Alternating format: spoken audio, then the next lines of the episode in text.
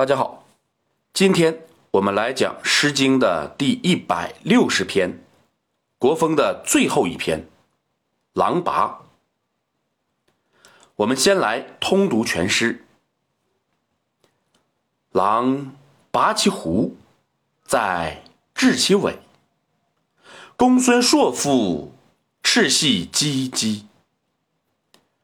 狼治其尾，在拔其胡。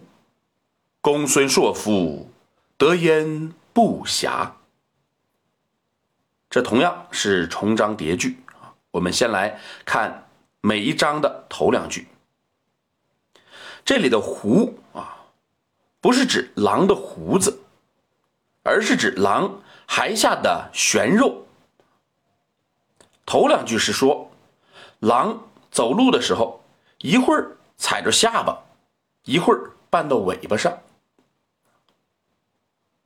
这是咋回事呢？啊，我们再来看每一章的第三句。公孙是国君的后代。公孙硕夫说某个公孙长得非常胖。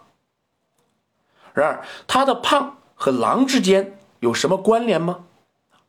前面说狼下巴上的肉很多，走路的时候都会踩到，这显然是一只胖狼。可见胖。是将狼与公孙联系在一起的纽带啊之一，还有其他的纽带。我们再来看每一章的最后一句，赤系啊是一种红色的鞋，它与礼服相配。换句话说，穿这种鞋都是在行礼的时候。这种鞋鞋底儿加了重木。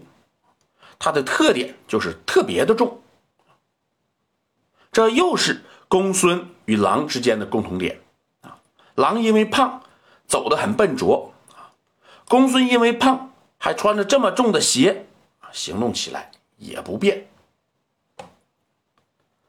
得焉不暇啊，不暇是个疑问词啊，所以这是个疑问句，意思是有没有品德呢？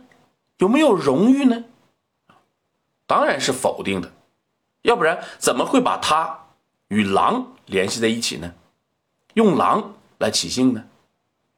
那说到狼，他贪婪凶狠，大概这个公孙也是如此。